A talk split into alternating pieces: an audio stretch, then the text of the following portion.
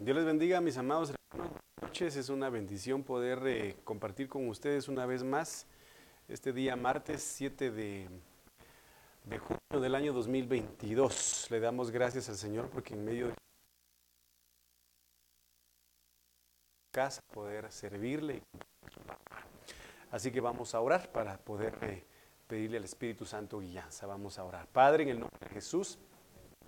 Gracias te damos esta preciosa y maravillosa noche, eh, porque Señor has manifestado tu misericordia eh, al amanecer, permitiéndonos abrir nuestros ojos, Señor, levantarnos y contemplar la hermosura de tus obras, los cielos, Padre bendito, eh, las aves que cantan, Señor, la vida misma que nos has dado, es un milagro maravilloso de misericordia que has manifestado este día para con nosotros. Padre amado, gracias porque nos has llamado de tinieblas a luz. Nos has dado vida estando muertos en nuestros delitos y pecados. Esta noche venimos a pedirte en el nombre de Jesús que puedas hablarnos, que puedas instruirnos, fortalecernos a través de tu palabra, guiarnos a través de tu Espíritu Santo en nombre de Jesús.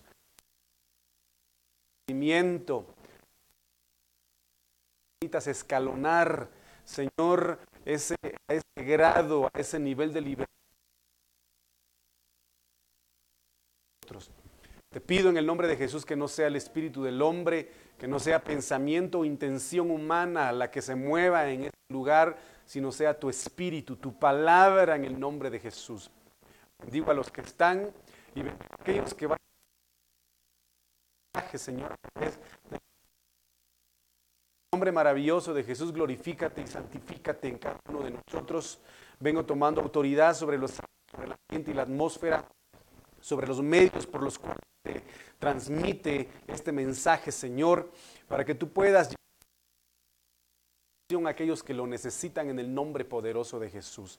Amado Dios, vengo atando, ligando y enviando al abismo a todo espíritu inmundo que pretenda estorbar, que pretenda, Padre bendito, interponerse, Señor, en el fluir de tu palabra, en esa ministración de tu palabra hacia tu pueblo. Vengo enmudeciendo toda boca murmuradora, toda lengua mentirosa o de error en el nombre. Derrama gracias, Señor, para poder compartir tu palabra. En el nombre poderoso y guíanos hacia toda verdad. Te lo pedimos esta maravillosa noche. Recibe la gloria y el honor, Señor, por los siglos de los siglos. Amén, y amén. Bueno, mis amados hermanos, es una bendición pues poder estar una vez más con ustedes esta maravillosa noche. Eh, si pudieras, Dani, pásame, por favor.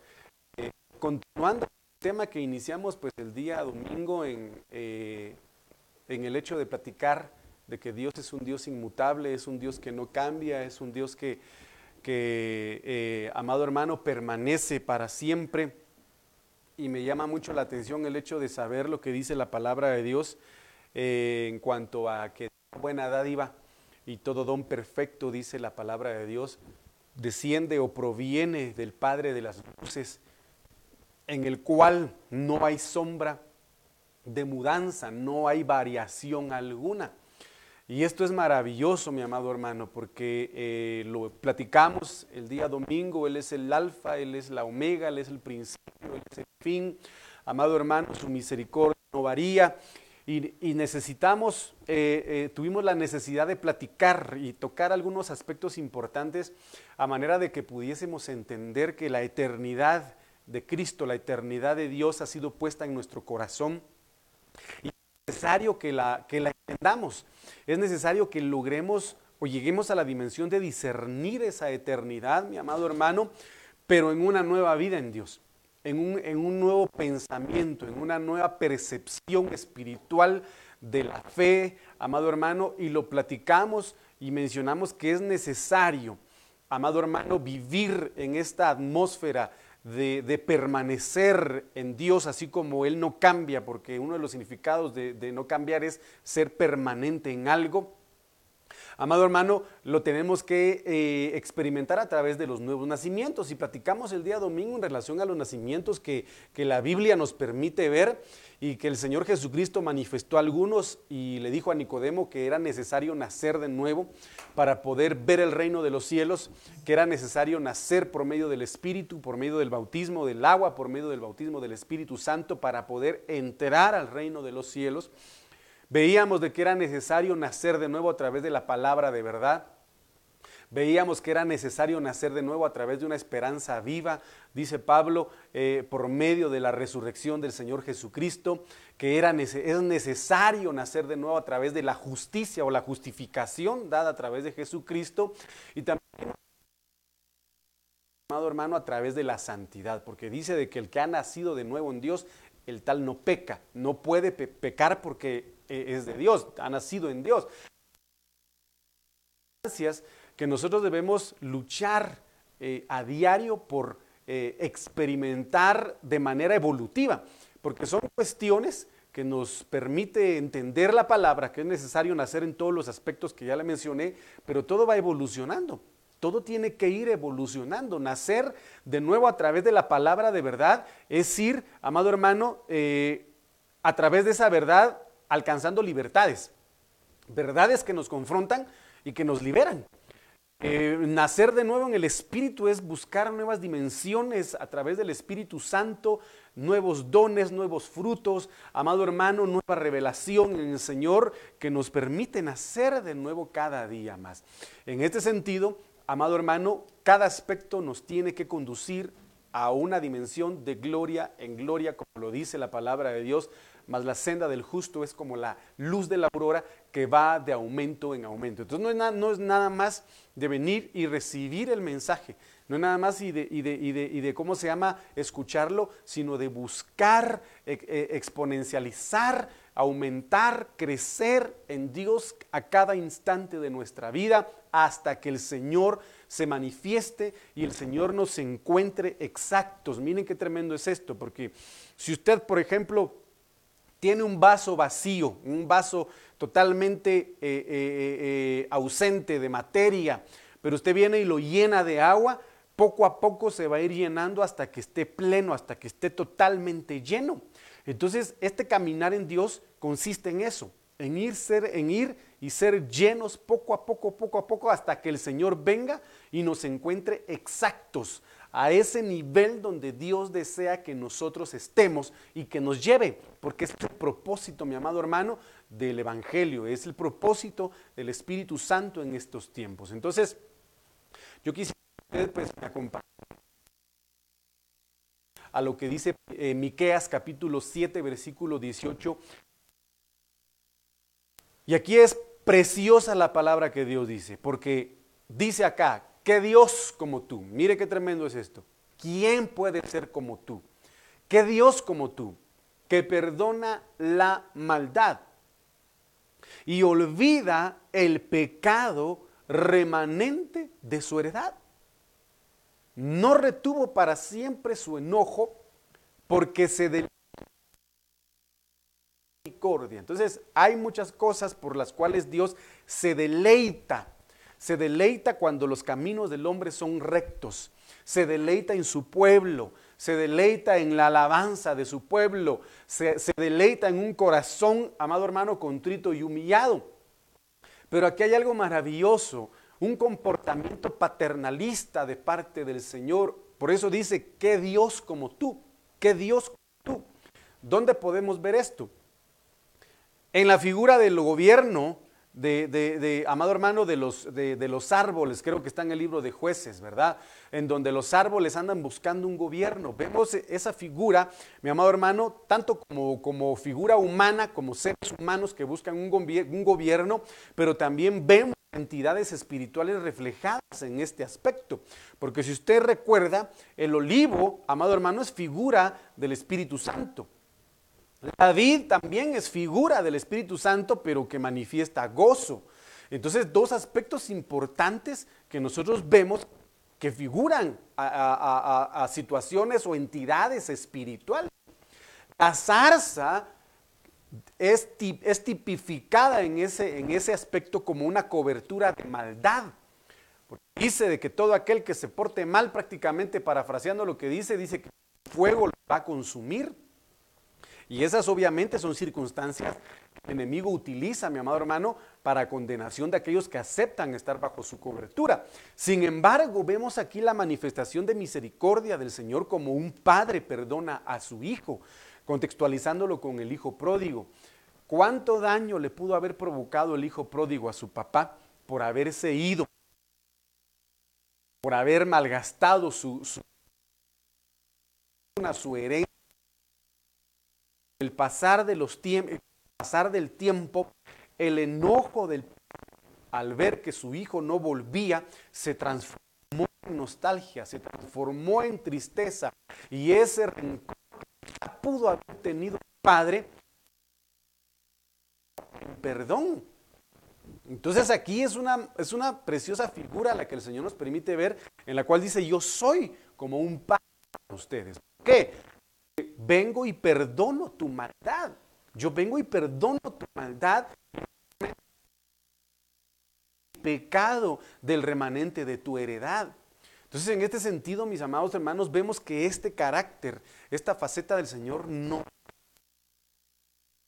bien lo que dice la palabra de Dios, que Él es tardo para la ira, pero grande, grande, grande en misericordia. Porque se deleita en misericordia.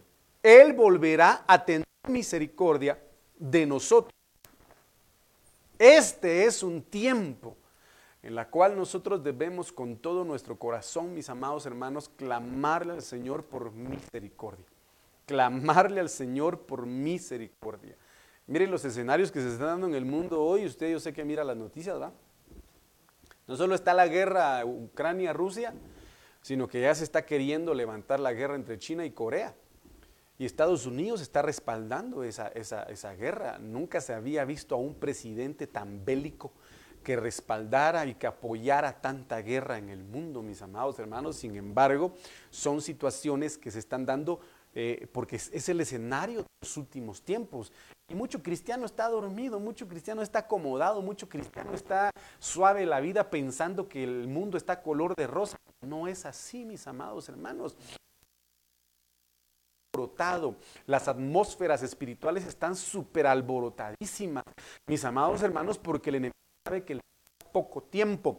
Por lo tanto, el pueblo de Dios debe volverse a la misericordia del Padre, debe volverse al perdón del Padre, pues está dispuesto a olvidar el pecado, cualquier maldad que hayamos cometido. Entonces dice acá, Él volverá a tener misericordia de nosotros y sepultará nuestras iniquidades. Habla de maldad, de pecado y habla de iniquidad. Son niveles evolutivos a donde el diablo quiere llevar al ser humano. Amado, de una falta, amado hermano, pecado, a cometer maldad y después cometer iniquidad ya cuando el corazón está cauterizado, ya no siente ningún remordimiento por el mal que comete y es lo que estamos viendo, eh, en la humanidad el día de hoy. Y echará en lo profundo del mar todos nuestros pecados. Yo no sé si usted esté dispuesto a decirle al Señor, yo te pido esta noche que entierres todos mis pecados en lo más profundo del mar pecado, que perdones mi iniquidad, que perdones mí todo aquello, Señor, que ha provocado. Te lo pido en el nombre de Jesús. Y tenemos que estar clamando, mis amados.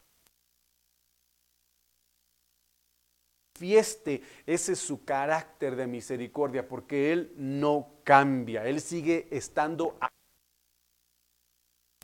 el Salmo 103, capítulo 17 dice, mas la misericordia, mire qué tremendo, que no cambia del Señor su misericordia, mas la misericordia de Jehová es desde la eternidad y hasta la eternidad sobre quienes, los que le temen. Y hoy por hoy estamos viendo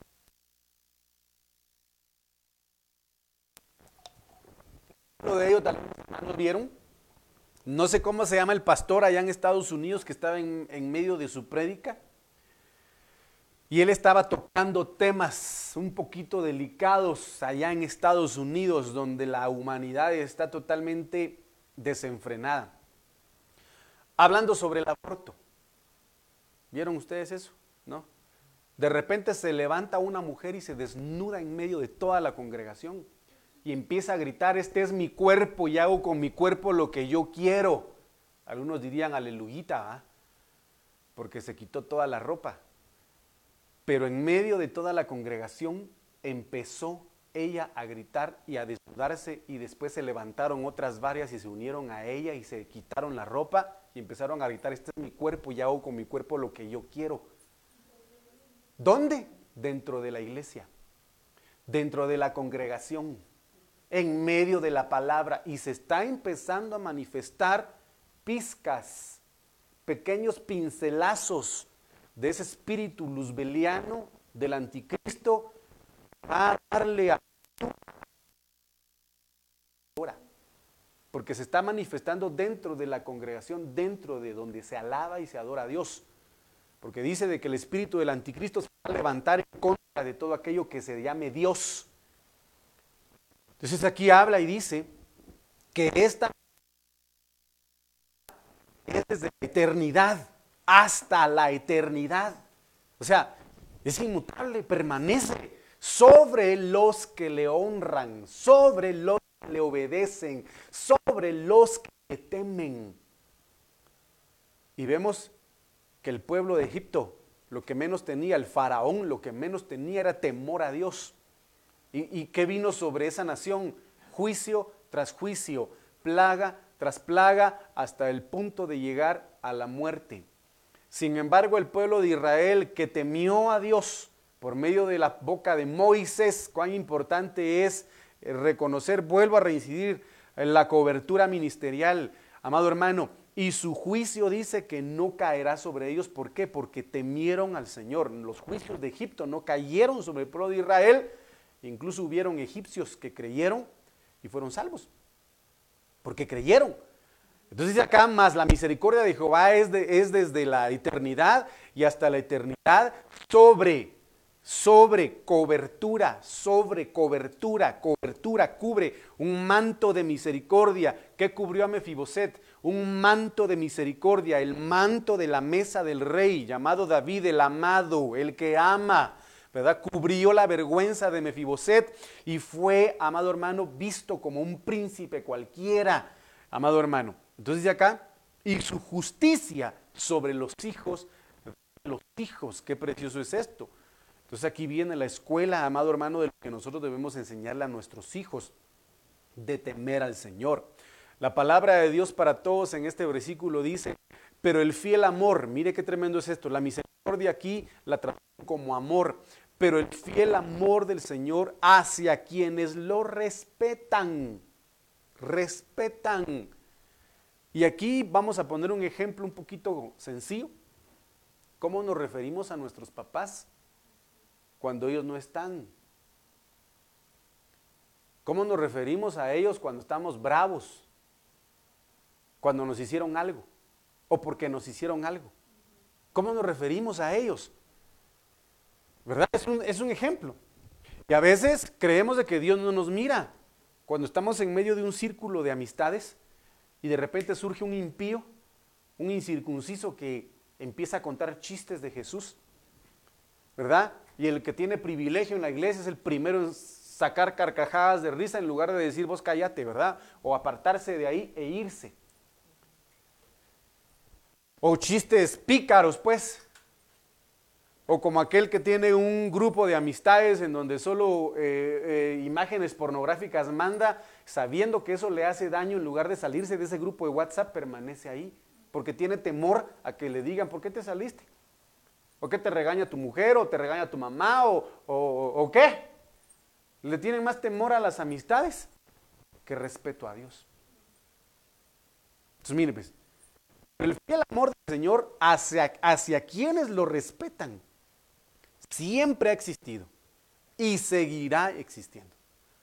Entonces, la misericordia y el amor de Dios es inmutable. Pero los que tenemos que permanecer en fidelidad y en obediencia y en honra al Señor somos nosotros. Eso le tenemos que pedir al Señor que nos permita permanecer firmes y no cambiar en cuanto a honrar al Señor, respetar al Señor donde estemos, con quien estemos y e independientemente del tiempo que estemos viviendo. Y seguirá existiendo. Su justicia es de generación en generación. Yo le pido al Señor, yo le pido al Señor que su amor y su misericordia se extienda a mis generaciones futuras hasta que Él venga. Si Él dispone que yo pues regrese al polvo y Él no ha venido, le pido al Señor. Generaciones alcancen su justicia. Amado hermano, conozcan su verdad en el nombre de Jesús a manera de que su misericordia los alcance también. Y le pido que también los suyos sean alcanzados por Él, amado hermano. La traducción Nuevo Mundo en este versículo dice, pero la, la bondad amorosa de aún hasta con los que le temen, y su justicia para los hijos de los hijos. Qué bendición es saber esto. Entonces, mire pues, Santiago 1.17 dice, Dios nunca cambia. ¿Cuántas veces nos lo va recordando el Señor del domingo a hoy? Varias veces. Dios nunca cambia. Él es fiel, seguirá siendo fiel. Es amoroso, seguirá siendo amoroso. Es perdonador, seguirá siendo perdonador. Es sanador, seguirá siendo sanador. Es libertador, seguirá siendo libertador. Es un Dios que sostiene, seguirá sosteniendo. Es un Dios de maravillas, continuará haciendo maravillas. Es un Dios de milagros, continuará haciendo milagros. Dios no cambia. Fue Dios quien creó todas las estrellas del cielo. Mire qué precioso es esto. Constelaciones galaxias, amado hermano, eh, agujeros negros, amado hermano, eh, ¿qué más? Eh, ¿Qué más hay en el espacio? Cosmos, galaxias, universos, planetas extraterrestres, intraterrestres, como quiera usted llamarles. Todo Dios lo creó. Todo Dios lo creó. Fue Dios quien creó todas las estrellas del cielo. Y es quien nos da, mire qué precioso es esto. Dios no cambia.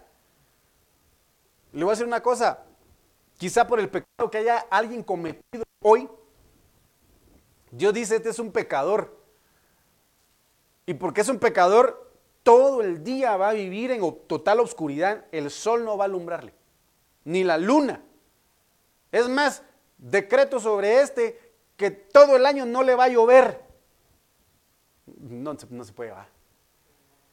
Lo que dice la Biblia de que Dios hace salir el sol sobre justos e injustos y hace caer la lluvia sobre buenos o malos. Y ese es, Dios su misericordia, es su misericordia. Entonces dice, y es quien nos da todo. Entonces, todo, según el libro de Génesis capítulo 1, todo lo que creó Dios es bueno. Y vio Dios que era bueno, bueno, perfecto, bueno, exacto. Y vio Dios que era bueno. Incluso creó al hombre y vio Dios que era bueno. al hombre le, le, hizo a su esposa, a su pareja, y vio Dios. Pero ¿quién lo hizo mal? El mismo hombre, por sus propias decisiones. Y es quien nos da todo, lo bueno y todo lo perfecto. Mire qué precioso es esto. Y esto no cambia mis amados hermanos. Qué bendición es saber que Dios nos da todo lo bueno y todo lo perfecto. Isaías 41, 4 dice, yo soy el único Dios. O sea que, amado hermano, muchos van a levantar falsos dioses, como usted lo sabe perfectamente bien. Yo soy el único Dios. ¿Y qué dice acá? Y mantengo bajo control. Yo quiero que se le quede esto en su mente. Yo quiero que se quede plasmado esto en su corazón. Dios lo que pasa en este mundo. No lo digo yo, ahí lo dice en Isaías.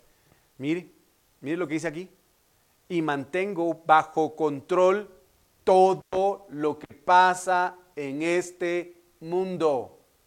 Lo dijo el Señor Jesucristo. Antes de que venga el Hijo del Hombre, antes de que regrese el Hijo del Hombre, ustedes escucharán sobre qué? Guerras, rumores de guerras, se levantará nación contra nación, reino contra reino, se traicionará un hermano contra el otro hermano, se levantará el padre contra el hijo, plagas, pestes, terremotos, maremotos, los inviernos serán más impetuosos, que es lo que estamos viendo el día de hoy, amado hermano. Sin embargo, dice, yo soy el único Dios y mantengo bajo control todo lo que pasa en este mundo. Aunque, aunque veamos que todo está en descontrol en el mundo, Dios tiene... Y esta es una maravillosa característica del Señor, de la cual nosotros podemos aferrarnos a esta palabra y decir, Señor, tu palabra dice, usted ya lo, lo, está leyendo ahorita en Isaías 41, 4, Señor, tú dices en tu palabra que tú tienes control y más aún si soy tu hijo. Y más aún si soy tu escogido. Y más aún, Señor, si yo creo en ti, yo sé que tú tienes el control de todo cuanto pasa en este mundo. Por lo tanto, mi corazón no se va a perturbar, no se va a preocupar, no voy a perder la paz, porque tienes el control de todo. He existido desde el principio y existiré hasta el final. Mire qué precioso es esto, mi amado hermano. Entonces, como le vuelvo a repetir, en Dios no cambia. Y ya sea que nosotros dejemos de existir como raza humana, como una generación, amado hermano, y venga otra después que Dios sabrá, porque dice el libro de Eclesiastés que esto hace Dios una y otra vez, una y otra vez. Sabrá el Señor qué hacer con nosotros, sin embargo, Él tiene el control. Entonces, mire, pues, ¿por qué he manifestado todo esto en cuanto a que Dios no cambia? Pues Dios anhela manifestar los mismos milagros. Yo le comentaba a usted hace unos días de que las mismas maravillas, los mismos prodigios, las mismas manifestaciones de poder que el Señor, amado hermano, reveló plasmó en el pueblo de Egipto ante la salida de Israel, va a manifestar las mismas circunstancias antes de que la iglesia sea arrebatada, de que sea el segundo éxodo del pueblo de Dios, amado hermano, en este mundo. Entonces Dios, lo que anhela que el pueblo, lo que, lo que Dios anhela que el pueblo entienda es que Él sigue siendo el mismo siempre y cuando el pueblo esté dispuesto a creerle, siempre y cuando su iglesia esté dispuesta a entregarse, amado hermano, y a poder encender y a poder avivar este poder maravilloso del Señor en medio de esta generación, en medio de este movimiento espiritual que está definitivamente alterado y alborotado en el mundo. Entonces Mateo 13:58 dice, Oiga, yo quiero que usted vea esto. Y no hizo allí muchos milagros. Y eso que el Señor está dispuesto. Pero ¿cuál fue, amado hermano, la causa? A causa de la incredulidad de ellos. mire, mire, mire, mi amado hermano, vamos a ver, vamos a ir, si da tiempo, vamos a ir viendo poco a poco todo esto. Y si no, continuamos mañana. Pero mire, pues, ¿por qué es que el día de hoy Vemos iglesias, vemos a pueblo de Dios que dice, pero ¿por qué es que Dios no me contesta? ¿Pero por qué es que Dios no me da mi milagro? ¿Pero por, qué es que Dios no hace esto? ¿Pero por qué es que Dios no habla aquí? ¿Pero por qué es que Dios no se mueve aquí? ¿Pero por qué? Porque hay muchas circunstancias que hoy por hoy están afectando a esta generación. Que créame, es una generación que como lo dijo el Señor Jesucristo, esta generación no sale sino es de la oración el ayuno en la versión original no dice, solo dice oración. Y eso es enseñado apostólicamente. Pero recordemos que el ayuno es importante solo si es un rema que Dios ha puesto para una persona en especial, como lo hizo con el Señor Jesucristo, que ayunó 40 días y 40 noches. Y esto apostólicamente ha sido enseñado no vamos a poner a ayunar a una persona que tiene diabetes, no vamos a poner a ayunar a una persona que está sufriendo eh, o que está en una dieta, no vamos a poder ayunar a una persona que tiene gastritis, ah, porque son cuestiones lógicas, pues va. Sin embargo, el rema del Señor Jesucristo fue ayunar 40 días. Ese fue su rema. Ese fue el rema que el Padre le puso a él. Pero muchos han tomado ese rema, algunos por fe les ha funcionado y bendito sea el Señor porque es grande en misericordia, porque es una situación que se hace por fe también. Sin embargo, el libro de Isaías establece este es el ayuno que yo escogí, según el Señor Jesucristo, desatar las ligaduras, ¿verdad? Darle libertad y compartir el pan con el hambriento, cubrir al desnudo. Ese es el ayuno que yo escogí, dice el Señor, ¿verdad? Entonces es una situación bastante importante, es otro tema. Sin embargo, dice que no hizo muchos milagros porque había una raíz de iniquidad. Es la incredulidad. Vuelvo a la carga. Lo que el enemigo va a atacar el día de hoy va a ser la fe. Va a ser la fe. La fe, la fe y la fe. Porque sabemos de que la fe es la certeza de lo que se espera y la convicción de lo que no se ve. ¿Por qué va a atacar el enemigo la fe? Porque va a atacar aquello a lo que el hombre está aferrado, a lo que su corazón más ama, materialmente hablando. ¿Y qué está siendo tocado el día de hoy a nivel del mundo? La economía. La economía está siendo tocada. Entonces va a Vuelvo a la carga, mis amados hermanos, se tiene que levantar. Llena de fe, llena de fe, para manifestar esa inmutabilidad de Dios que ha permanecido desde el principio hasta el fin, en la cual Él sigue haciendo milagros, en la cual Él sigue haciendo prodigios maravillosos. Entonces aquí el Señor se abstuvo, el Señor se detuvo, porque hubo un impedimento que era la falta de fe. Entonces aquí vemos en el significado, mi amado hermano, de que no pudo hacer. La palabra hacer me llama mucho la atención porque es una acción del griego 4160, poieo. Mire qué tremendo es esto. A causa de qué es lo que, qué es lo que provoca la incredulidad. Por eso el enemigo está tan empeñado en que el corazón del hombre se llene de dureza y se llene de tanta incredulidad, porque dice que Jesucristo no pudo redimir. Porque hacer es redimir, sacar. No pudo sacar, no pudo actuar, no pudo conducir, no pudo convertir, no pudo cumplir, dar. Mire qué tremendo es esto, porque esta palabra hacer del griego 4160 poieo dice que no pudo efectuar la purificación.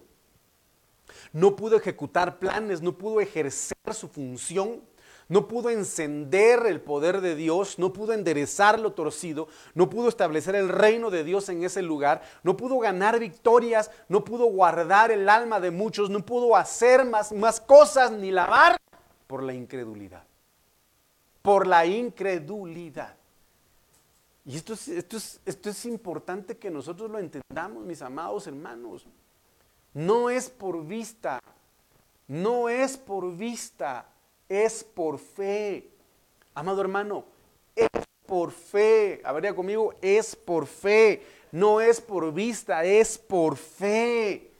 El Señor viene por una iglesia que se enamora de Él en el desierto, que se enamora de Él en medio del desierto para hablarle palabras de amor, viviendo por fe, por fe como Abraham escuchó y obedeció, Vete de Ur de los Caldeos, vete de la casa de tu parentela a la tierra que yo te mostraré.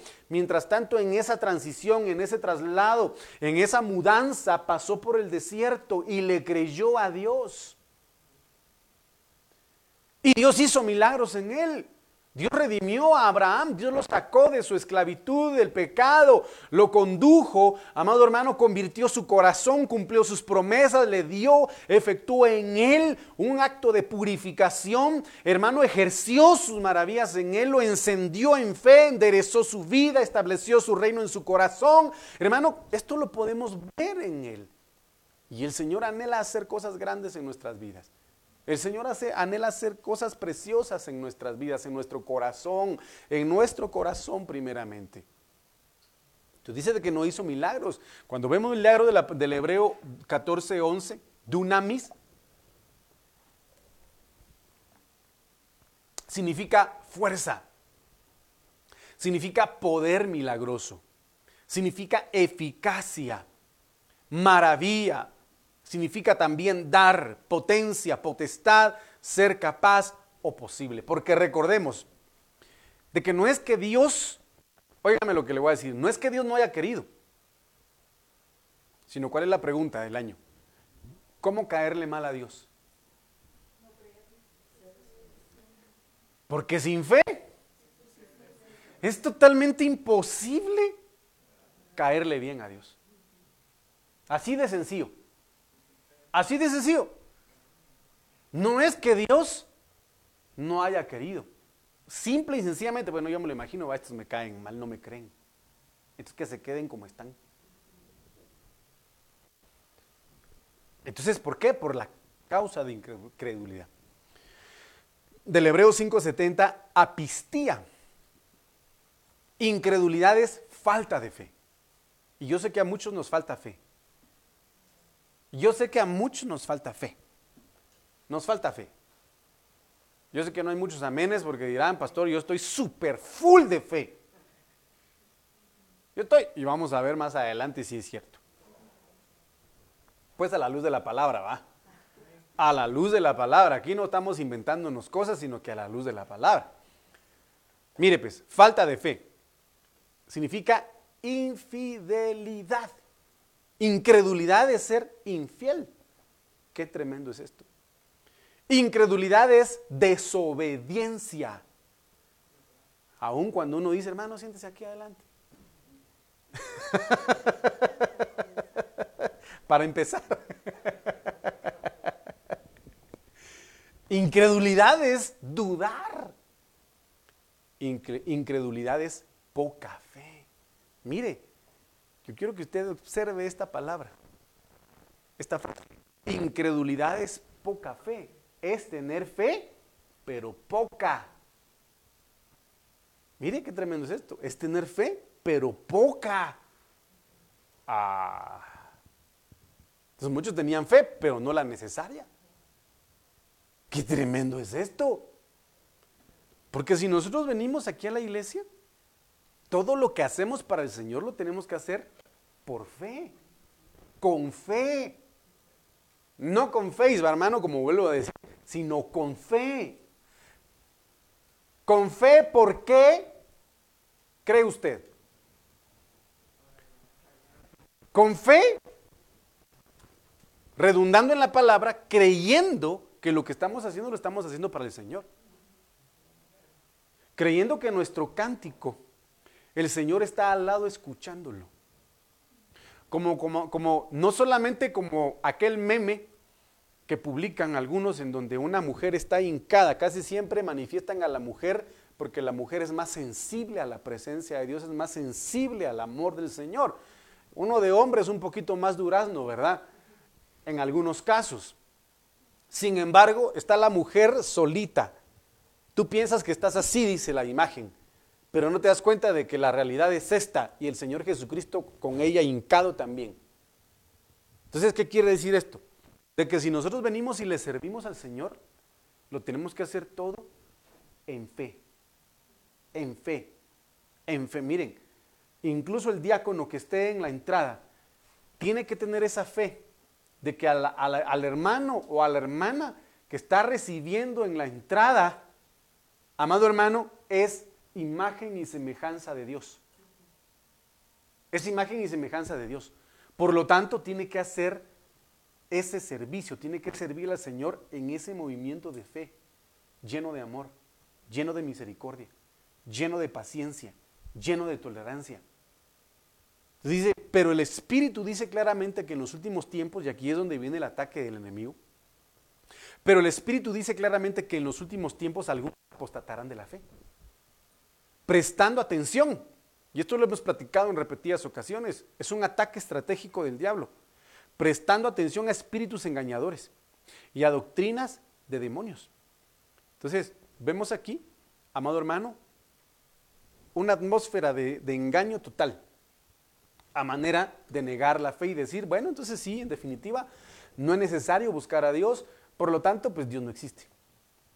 Ejemplo de ello es lo que acaba de, surgir en cuanto a la, tecnología, que ya crearon determinados organismos, amado hermano, y llamados xenobots, ¿verdad? No sé si usted ha escuchado de esta noticia. Crearon xenobots mediante, eh, ¿cómo se llama? Células de, ranas. Y dice de que esta es una mezcla de organismos naturales con nanotecnología. Una mezcla de robot con organismos naturales. Pero dice de que lo que acaba de surgir es que estos xenobots ya se pueden reproducir por sí solos por sí solitos. Ya no es ya, o sea, es una maquinaria inteligente que ya sabe cómo reproducirse solita. Va, despiértese por favor, no se me duerma. Mire pues. ¿Qué quiere decir eso, mi amado hermano? Que este es un movimiento de espíritus engañadores. ¿Por qué? Porque lo que quieren crear son o es ir evolucionando hasta llegar al ser humano y crear hombres inmortales a través de la nanotecnología o a través de esta ciencia que va a engañar a muchos. Y a doctrina de demonios. Que la doctrina, usted sabe que es una forma de vida. Y una forma de vida es la que está adquiriendo esta nueva generación a través de las ideologías que se están dando. Entonces, mire pues, la palabra de Dios para todos dice, el Espíritu Santo habla claramente sobre, sobre lo que sucederá en los últimos tiempos. ¿Y qué estamos viviendo? Últimos tiempos. El Espíritu Santo habla claramente sobre lo que sucederá en los últimos tiempos. Muchos dejarán de creer en la verdadera fe. Entonces, cuando nosotros vamos aquí al contexto de esta situación, ¿qué quiere decir? De que si existe una, una verdadera fe, ¿qué sería lo contrario a una verdadera fe? Y es lo que el Señor, amado hermano, nos permite ver en 2 de Timoteo capítulo 1, versículo 5. En donde en, la, en donde en la traducción Nuevo Mundo, mire qué tremendo es esto. Mire, yo quiero que usted vea esto, hermano. La traducción Nuevo Mundo le dice Pablo a Timoteo, porque recuerdo la fe que hay en ti. Mire qué confrontativo es esto, hermano. Porque recuerdo la fe que hay en ti sin hipocresía alguna. Mire, ¿qué es lo contrario entonces a una verdadera fe? Una fe fingida, una fe falsa, una fe no sincera. Y como lo dice aquí en la, traducción Nuevo Mundo, una fe sin hipocresía. Ahora, ayúdeme usted a entender. Deme un ejemplo de una fe con hipocresía. Ayúdeme, hermano.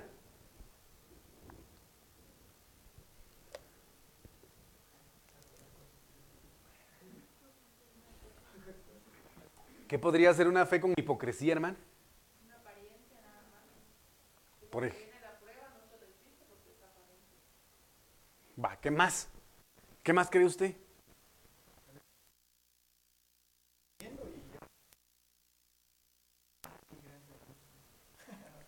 No te entendí, pero bueno. ¿Qué más, hermano?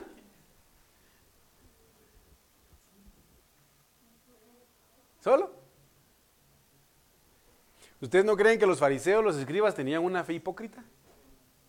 ¿Por qué?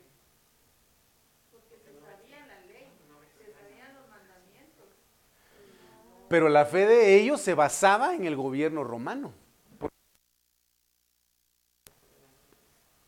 Entonces fue cuando decidieron matar a Jesús. Miren todo lo que está haciendo él. Y si este continúa haciendo esto, eh, Roma. Entonces, como ciertamente lo dijo Dani entre su ejemplo medio macabro, es buscar a Dios solo por interés, solo por conveniencia. Entonces aquí es donde el Señor impresionantemente, es que Dios es tan sabio, hermano, porque dice que el que no está con Él despilfarra, ¿verdad? Pero dice, dice, la, dice la palabra de Dios cuando el Señor eh, tenga a estos hombres enfrente y le dice, Señor, pero en tu nombre sacamos fuera demonios. Les permitió sacar demonios. Les permitió sanar les permitió hacer milagros y les permitió hacer prodigios. Pero al final les va a decir, no los conozco hacedores de maldad. No los conozco hacedores, hacedores de maldad. Pero ¿cómo les va a decir hacedores de maldad a los que liberaron demonios, a los que sanaron enfermos, a los que hicieron milagros en su nombre? Porque la, la verdadera intención de su corazón no era manifestar a la persona de Cristo, sino era verse, era, era de verse ellos mismos. Ah, la imagínense, hermano. Entonces, lo que provoca, amado hermano, la incredulidad o que Dios deje de hacer maravillas y prodigios es que la iglesia el día de hoy, lamentablemente, que Dios nos guarde, se ha constituido en una iglesia que tiene una fe con hipocresía un amor fingido, un perdón fingido, como aquellos que dicen yo perdono pero no olvido. Yo perdono, deje de pegarle al nene, hermana, por favor. Siento que no quería hacer caso, pero no le pegué. Hasta aquí escuché yo el... Hermano, yo le voy a decir una cosa. Es aquel que le dice, Señor, Señor, pero ¿por qué me dice Señor si no haces lo que yo te digo? ¿Sí?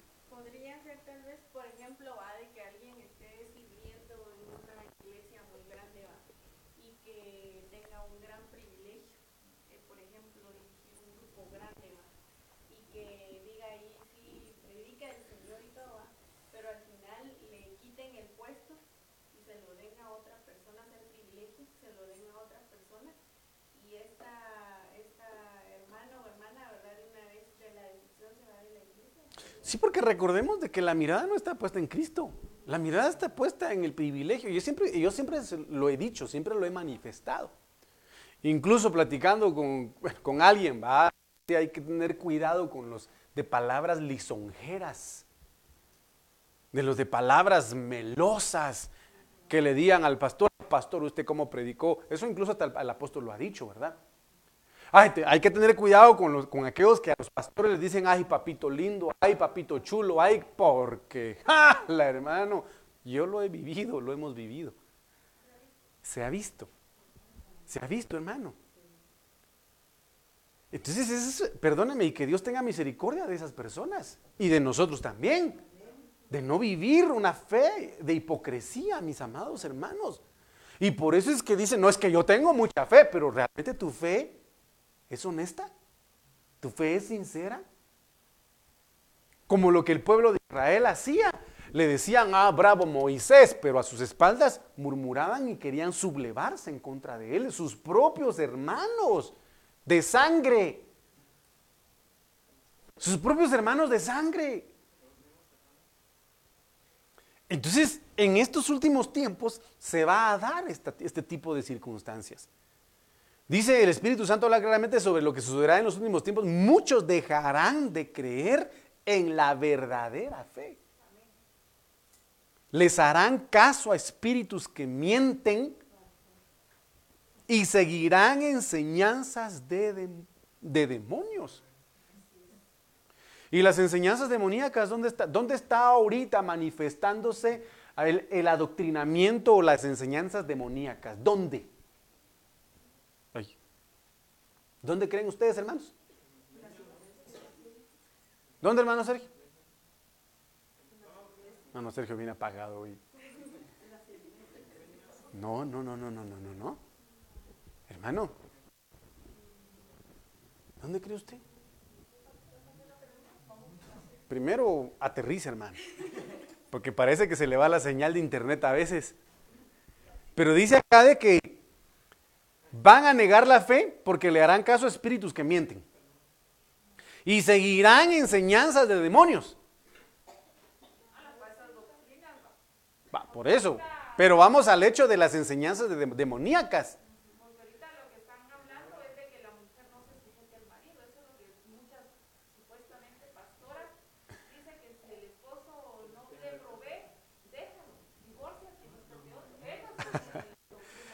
Esos son espíritus que mienten. Esos son espíritus que mienten. Por supuesto, pero vamos a la enseñanza de demonios. ¿Dónde está el, adoctrinamiento de demonios hoy por hoy, Yailin? Pedagoga, licenciada en pedagogía. ¿Cuál es la metodología que más influye en los niños y en la juventud hoy por hoy? Por supuesto, miren, no solo la educación, la televisión, hermanos. Hermano, brujería, hechicería, lesbianismo, homosexualismo, transexualismo, bestialismo. Amado hermano, violencia extrema, juegos bélicos. Es un adoctrinamiento, es una enseñanza demoníaca, profunda y hermano, tremenda la que se está dando el día de hoy. Tremenda, tremenda.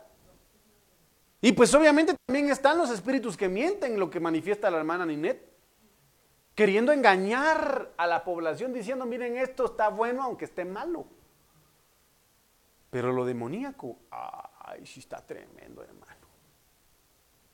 Por eso resultan patojos y patojas endemoniadas queriendo matar a todo el mundo y que el Señor reprenda al diablo. Y por eso muchos van a negar la fe por estar viendo y escuchando estas circunstancias. Entonces, el Señor anhela actuar, el Señor sigue siendo el mismo. Pero únicamente aquellos que temen al Señor, que respetan al Señor, que aman al Señor, la misericordia del Señor los va a guardar, los va a proteger, va a ser un vallado alrededor de ellos y van a ser guardados. Y van a ser guardados de estas circunstancias. Entonces mire pues lo que dice el Señor aquí en Lucas 41. Voy a ir terminando porque ya me marcó Wilson el, reloj. Respondiendo Jesús, porque es que se da la incredulidad, lo hemos estado platicando. Respondiendo Jesús dijo, oh generación incrédula. ¿Por qué no hizo muchos milagros? Por su incredulidad. Pero porque es, es provocada la incredulidad, va ligada a la perversidad. Generación incrédula y perversa. ¿qué, es lo que va a provocar? Lo vimos anteriormente, la enseñanza de espíritus engañadores, la doctrina de demonios, pero el hombre le va a abrir las puertas a la perversidad. ¿Hasta cuándo he de estar con vosotros y he de soportar? Y los he de soportar. Entonces, mire, pues, cuando una persona empieza a constituirse o empieza a transformar su corazón en un corazón perverso, el Evangelio, el código real dice, y el rabbi Yeshua dijo, oh generación incrédula y apartada de la Torah. ¿Qué es la Torah? Es la palabra. ¿Qué provoca incredulidad y qué provoca perversidad en la, en la vida del hombre? Que se aparte de la palabra, que deje de congregarse, que deje de, eh, aquel que dice, no yo, no, yo no tengo necesidad de estar escuchando eso, yo no tengo necesidad de ir a la iglesia, yo no tengo necesidad de ser discipulado, yo ya soy un doctor en teología. Yo ya soy un profeta, yo ya tengo una revelación impresionante más que la de Goku. sí, Dios mío, ni siquiera el profeta más grande me puede a mí enseñar. apartado de la palabra. Y recordemos que la palabra es Cristo, Él es el verbo, Él es la palabra. Entonces, mire, generación incrédula y apartada del verbo, apartada de Cristo, apartada de la palabra. ¿Hasta cuándo estaré con vosotros y viviré para enseñarles? El Señor Jesucristo se exaltó, se molestó.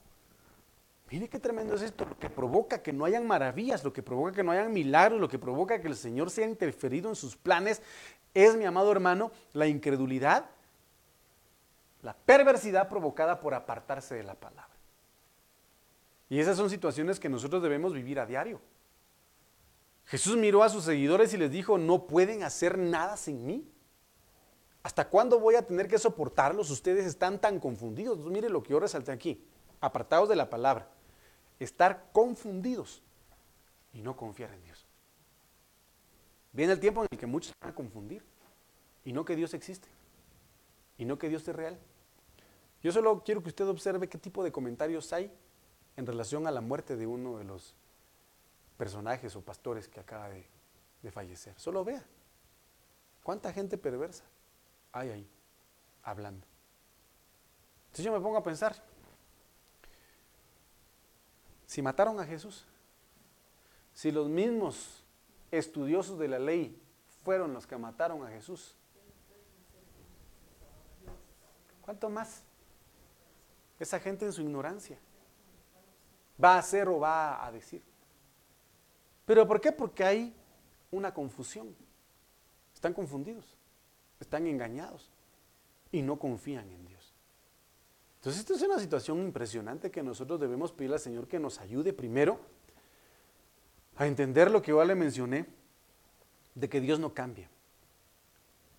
Yo bendigo a Dios porque sé que algunos eh, en medio de la misericordia del Señor han ido evolucionando en buscar al Señor, en crecer en el Espíritu, pero eso lo tenemos que buscar y hacer todos todos nosotros, no apartándonos de la palabra, cancelando toda confusión de nuestro corazón, toda mentira, todo adoctrinamiento, mi amado hermano, diabólico, satánico, demoníaco, que en determinado momento, eh, le voy a dar un ejemplo, tal vez no es una cuestión de matrimonios, pero yo lo escuchaba ayer del pastor que predicó eh, allá en Ministerios de Benecer anoche.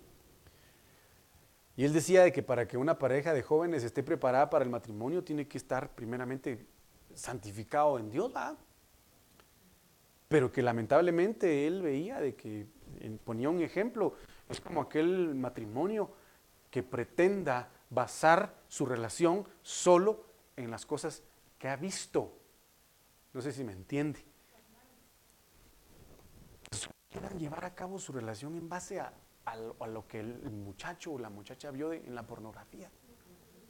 Y que crean que el matrimonio es solo sexo. ¿Por qué? Porque hubo un adoctrinamiento demoníaco. Porque hubo un adoctrinamiento demoníaco.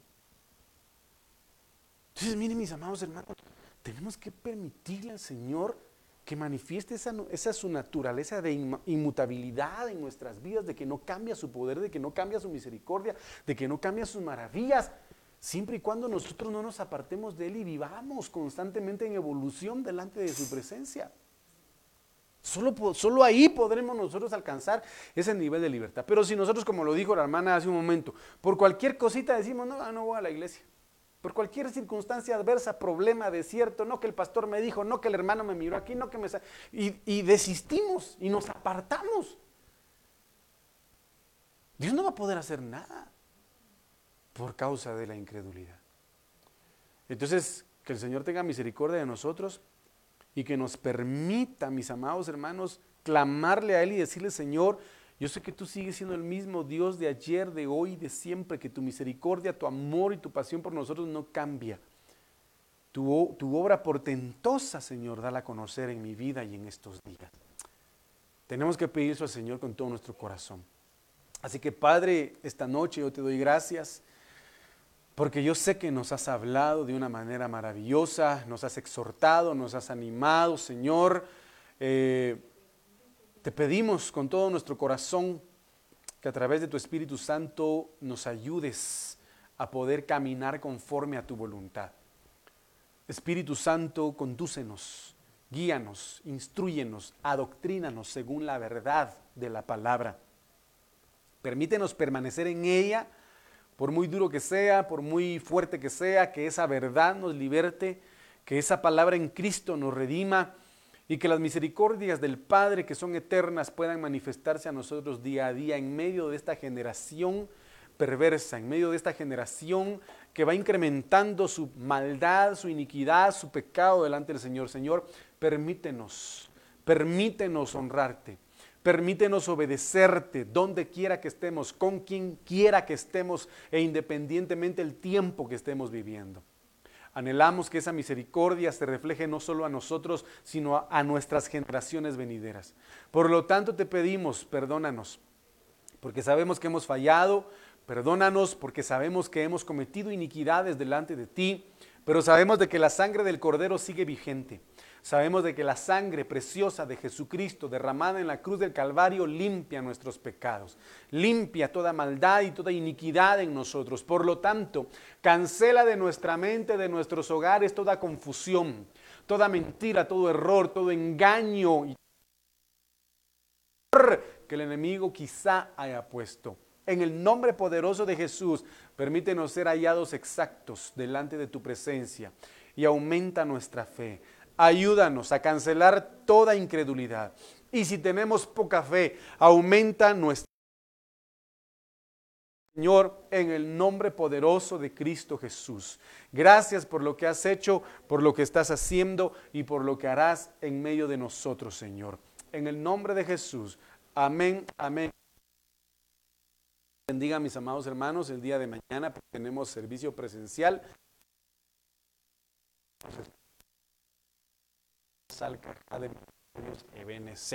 Que Dios les bendiga. Buenas noches.